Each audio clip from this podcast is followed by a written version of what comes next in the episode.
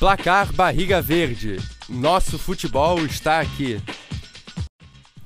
Olá, eu me chamo Letícia, sou estudante de jornalismo da Univale e estou aqui para apresentar mais uma edição do Placar Barriga Verde. Vamos dar uma olhada nos últimos jogos dos times catarinenses? Bora lá! No jogo de abertura da 27ª rodada do Campeonato Brasileiro, o Havaí venceu o Atlético Mineiro pelo placar de 1 a 0 na ressacada. Dentro das quatro linhas do primeiro tempo, a partida foi bem equilibrada. O Atlético Mineiro tinha muitos erros de base e o Leão estava em uma partida bem segura. Não criava, mas também estava dificultando as ações adversárias. Nos primeiros minutos do segundo tempo, o Havaí fez o primeiro e único gol da partida, com Guilherme Bisoli de pênalti. Depois do gol, o Galo até tentou alguns ataques, mas foi pouco efetivo. E na estreia de Lisca, o resultado acabou com um jejum de nove jogos que o Havaí estava. A final ficou então 1 a 0 para o Havaí e ele sobe para 17º colocado com 28 pontos. Pela trigésima rodada da Série B, o goleiro Paulo Ricardo do CSA protagonizou uma sequência memorável de defesas durante o jogo.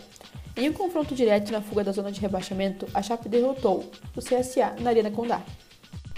O placar foi magrinho, 1 a 0 para a Chapecoense, com gol de Pedro Perotti no finalzinho do jogo, mas esse resultado garantiu os catarinenses fora do Z4. A final ficou 1 a 0 e a Chape está em 14º colocado com 35 pontos. O Vila Nova visitou o Brusque no Augusto Bauer e derrotou o time catarinense por 1 a 0.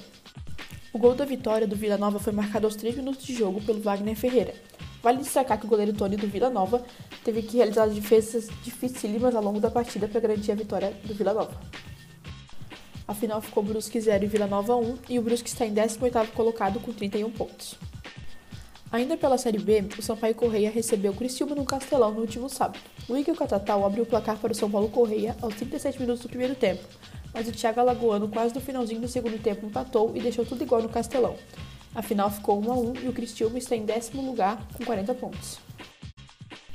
Já pela Série C, o Vitória estava precisando de um resultado positivo para manter o sonho do acesso vivo, e acabou abrindo o placar aos 34 minutos com Santiago Viveiro que foi o autor do único gol no Barradão, fazendo com que o Vitória vencesse em casa o Figueirense por 1 a 0.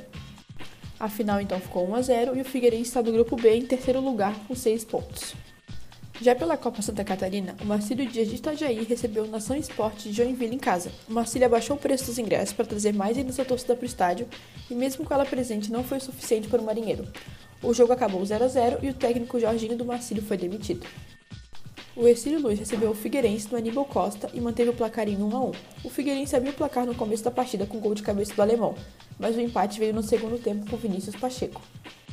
E agora, para finalizar, vamos ver quais serão os próximos jogos do Campeonato Brasileiro e também da Copa Santa Catarina, além de mostrar a classificação para vocês. Pela Série A, vamos ter São Paulo e Havaí no domingo, dia 25, às 8 horas da noite. Já pela Série B, vamos ter Criciúma vs Chapecoense, também no domingo, dia 25, às 6h15, e ainda pela Série B, vamos ter Ituano versus Brusque no dia 24, às 11 horas da manhã. Criciúma e Chapecoense vão jogar contra dia 25, às 6h15. E já pela Série C, o Figueirense e a ABC vão jogar no sábado, dia 24, às 5 horas da tarde. E agora, pela sexta rodada da Copa, vamos ter Joinville versus Carlos Renault no sábado, dia 24, às 6 horas da tarde. E no dia 26, vamos ter Nação Esportes versus Marcílio na Baixada, às 3 horas da tarde. E para finalizar a sexta rodada da Copa Santa Catarina na quarta-feira, dia 5, vamos ter Figueirense versus Cecílio Luz às 3 horas da tarde. E agora vamos ver a tabela atualizada da Copa Santa Catarina. Em primeiro temos Joinville com 8 pontos, em segundo Carlos Renault com 8 também, Marcílio Dias está em terceiro com 6 pontos, Figueirense em quarto com 6 pontos, Ercílio Luiz com 4 pontos em quinto lugar e Nação Esporte em sexto com 2 pontos. E por enquanto é só. Esperamos você aqui no próximo programa para nos informarmos juntos sobre o futebol catarinense. Lembrando que o nosso futebol está e sempre estará aqui. Um abraço e até logo. Apresentação: Letícia Fontanive e Lucas Moreto. Supervisão: André Pinheiro. Edição: Letícia Fontanive. Uma produção do projeto de extensão Oxigênio, Central de Podcasts. Universidade do Vale do Itajaí. Escola de Artes, Comunicação e Hospitalidade, curso de jornalismo.